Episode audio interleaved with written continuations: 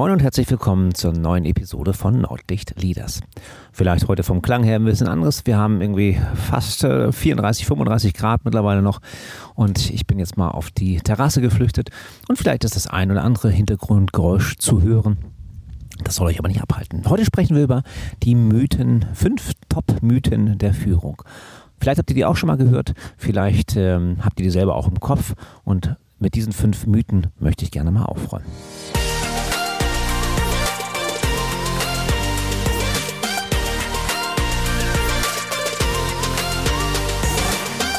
Moin, ich bin Thomas Katlun und ich helfe Unternehmen zwischen Nord- und Ostsee dabei, produktiver und effizienter zu werden. Das mache ich, indem ich ihre Führungskräfte trainiere. Denn nur gut ausgebildete Führungskräfte bringen eins hervor, engagierte und motivierte Mitarbeiter. Moin, wir sprechen heute mal zum Thema Führungsmythen. Und das finde ich sehr spannend. Ich habe mal ein bisschen gegoogelt, hatte mir mal so äh, die ersten Treffer bei Google ein bisschen genauer angesehen. Und das sind sehr, sehr häufig genau die Mythen der Führung, die ich auch immer wieder höre, die ich äh, von meinen Teilnehmern teilweise höre, von meinen Kontakten, von den Geschäftsführern aus dem Mittelstand, die genau mit diesen Mythen ja groß geworden sind, will ich mal fast sagen. Und äh, da möchte ich heute mal mit den, für mich zumindestens, also es gibt unzählig viele, aber zumindest mit den fünf Mythen einer Führungskraft äh, oder zur Führungskraft einmal aufräumen. Und der erste Mythos, den man immer relativ schnell schon findet und sieht und über, der, äh, über den auch viel gesprochen wird, ist, dass man als Führungskraft geboren werden müsste. Hm. Als Führungskraft wird man geboren. Führung ist eine angeborene Fähigkeit. Ganz ehrlich, das wäre ganz schön traurig, oder? Das heißt ja, dass wir gar keine Chance hätten, das zu lernen. Und ich stelle gerne mal, wenn mir diese, dieser Mythos an den Kopf geworfen wird, gerne mal die Rückfrage, wird man auch als Bäcker geboren? Als Friseurin? Als Technikerin? Als Professor, als Professor, als, als Lehrkraft? Nein, natürlich nicht. Wird man nicht geboren, sondern das ist eine Mischung, denke ich mal, aus Erfahrung, eine Mischung aus äh, Erfahrung und Fertigkeiten, Kenntnisse, Fähigkeiten, sozialer Kompetenz, Fachkompetenz, Methodenkompetenz, als all das macht ja eine gute Führungskraft aus. Und nicht nur eine gute Führungskraft, sondern auch eine gute Fachkraft aus. Und geboren wird da ehrlich gesagt keiner. Vielleicht ist es für den einen oder die anderen Tick einfacher zu führen, weil sie vielleicht etwas ähm, offener auf Menschen zugehen kann, weil sie ähm, Menschen, ich sag mal, menschenfreundlich ist. Das heißt, äh, also gerne mit Menschen umgeht. Und das, glaube ich, ist schon eine kleine Voraussetzung, die man als Führungskraft haben sollte, gerne mit Menschen umzugehen. Äh, es gibt da so ein Zitat, ähm, wer Menschen lieben kann oder wer Menschen führen äh, muss, sollte sie lieben.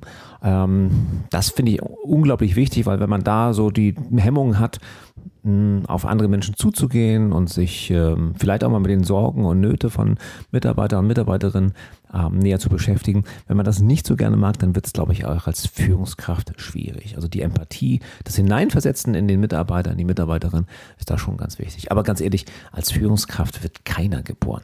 Und äh, ich weiß nicht, ob äh, Jungs und Mädchen, wenn sie aufwachsen, und ihre Berufe sich erträumen, ob sie immer gleich sagen, ich werde, ich bin die geborene Führungskraft und genau das ist mein Weg, sondern das entwickelt sich.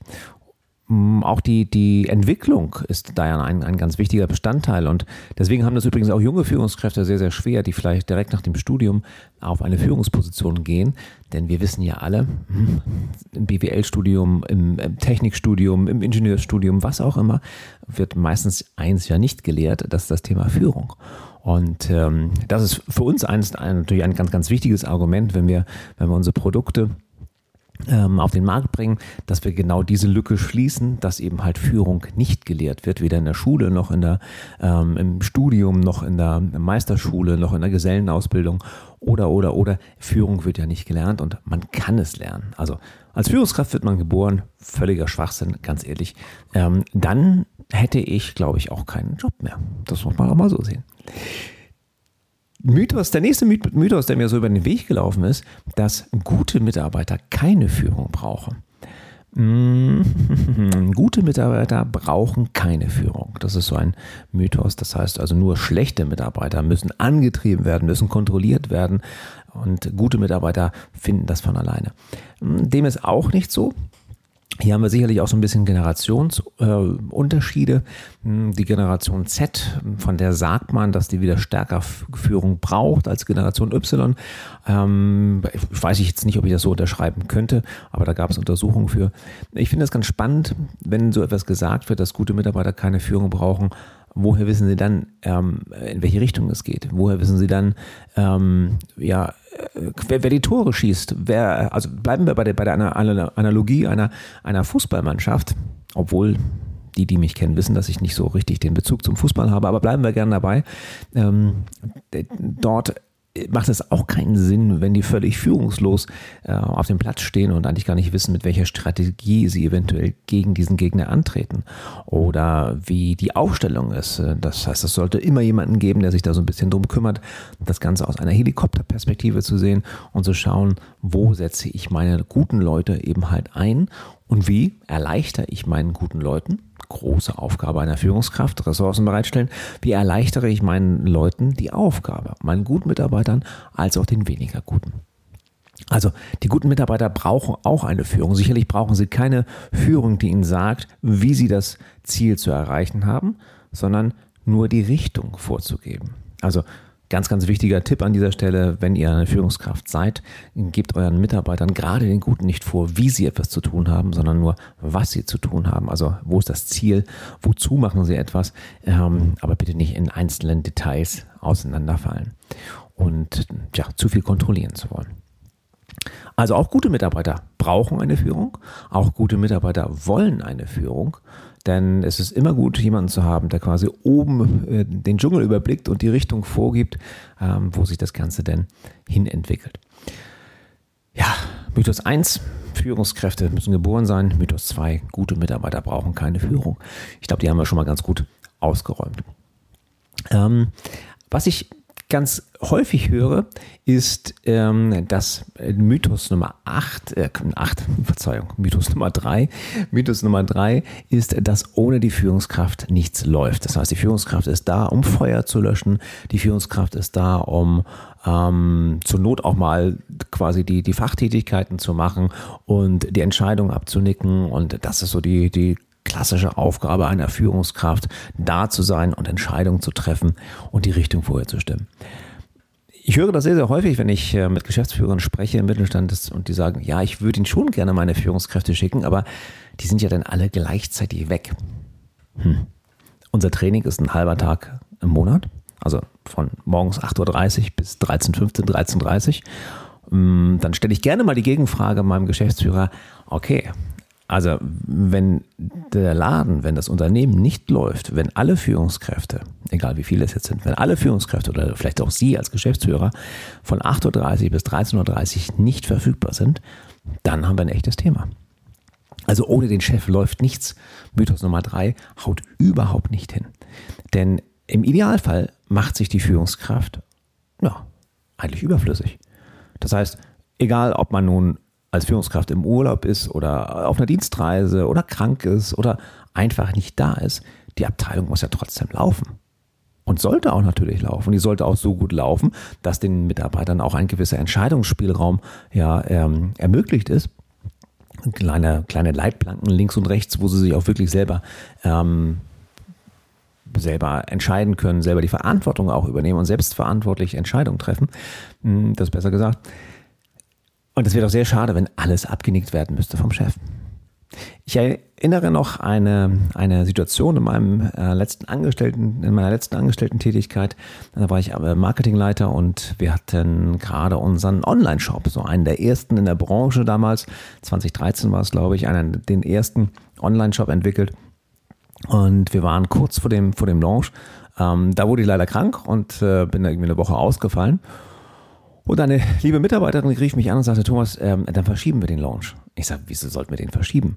ja, äh, wenn du nicht da bist, dann können wir doch sowas nicht starten, dann gibt es vielleicht noch Entscheidungen, die noch, noch in der letzten Sekunde getroffen werden müssen, ob es so rum ist oder so rum am besten ist. Ich sage ganz ehrlich, ähm, nur weil ich der, der, der, der Abteilungsleiter bin und der äh, Marketingleiter jetzt hier in dieser Position, ihr habt den Job mehr oder weniger entwickelt. Ihr seid die Profis, ihr seid die Spezialisten und ihr kennt euch da viel, viel besser aus, als dass ähm, ich da überhaupt einsteigen könnte. Und natürlich ähm, würde ich dann die Entscheidung treffen. Aber ganz ehrlich, startet das Ding auch ohne mich. Ich bin hier zu Hause, ich drücke euch die Daumen, startet das Ding.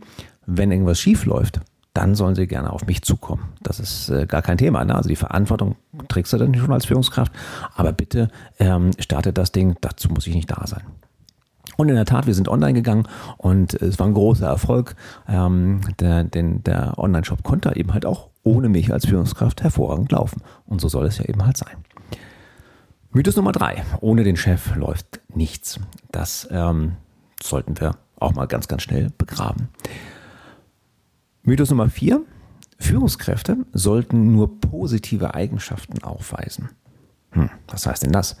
Naja, der muss äh, zielstrebig sein, die Führungskraft, der muss verantwortungsvoll sein, der muss clever sein, der muss ein tolles Zeitmanagement haben, der soll empathisch sein, der soll auf die Leute zugehen können ähm, und der soll besser nicht launisch sein, der soll besser nicht ähm, hektisch werden unter Druck, der soll besser nicht ähm, seine Schwächen in, keine Ahnung, dem Berichtswesen haben, in Excel oder dem Reporting. Ach, weiß ich nicht, ganz ehrlich.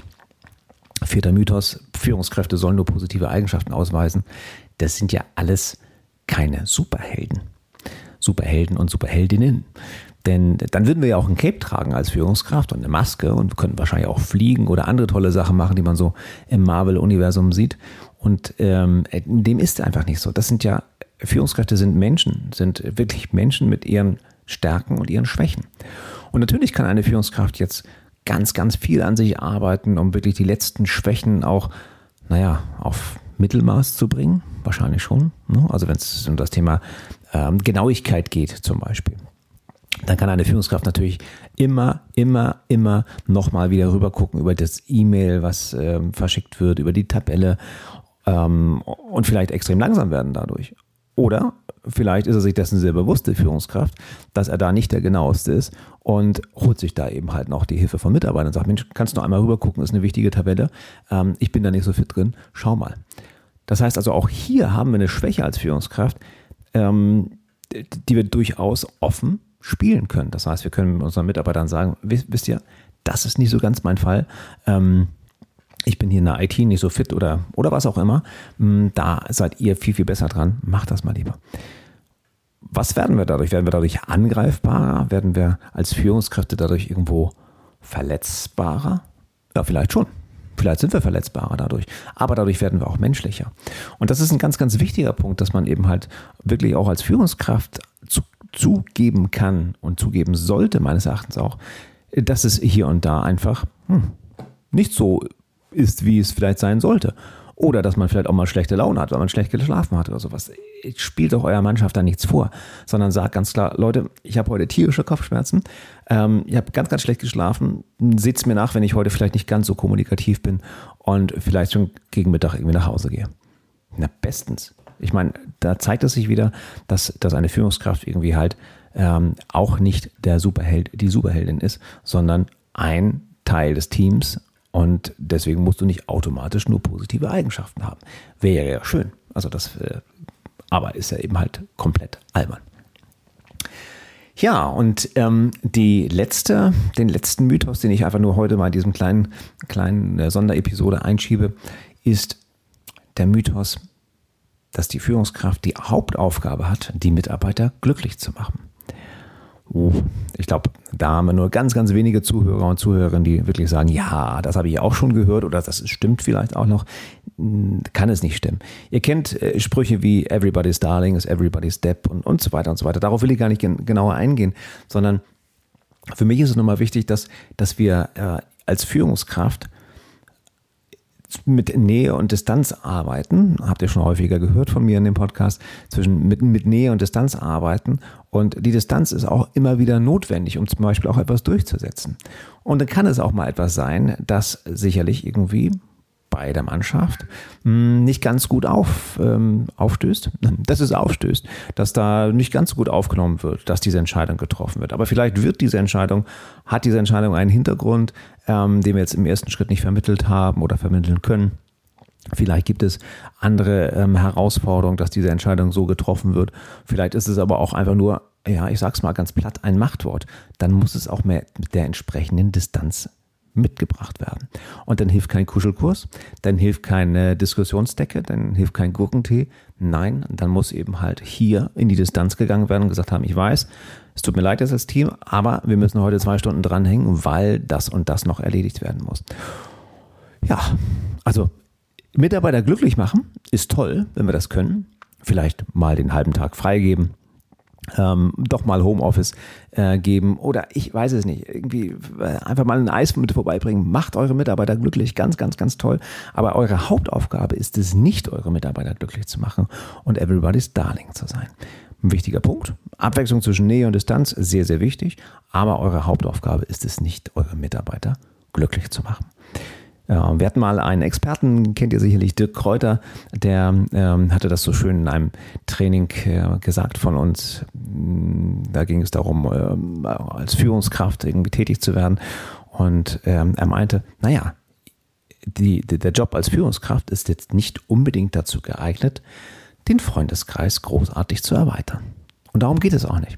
Ich finde, es ist ganz toll, wenn, wenn, wenn eure Mitarbeiter ein Vertrauen zu euch haben, wenn ihr Vertrauen in die Mitarbeiter habt, wenn es ein kollegiales Ver, ähm, Verhältnis ist, wenn das ein Miteinander auf Augenhöhe ist, wirklich toll. Trotzdem seid ihr da, um eine Aufgabe, um eure Abteilungsaufgabe, um eure Unternehmensaufgabe zu erfüllen und den, die Mitarbeiter bestens zu unterstützen, dass sie ihre Leistung erbringen können. Und das muss nicht immer die beste Freundschaft sein. Also, wenn ihr mit euren Mitarbeitern Bier trinken gehen könnt und wollt, macht das gerne, gar kein Thema. Aber seid euch immer bewusst, dass ihr auch mal in die Distanz gehen müsst und eure Hauptaufgabe nicht ist, eure Mitarbeiter glücklich zu machen.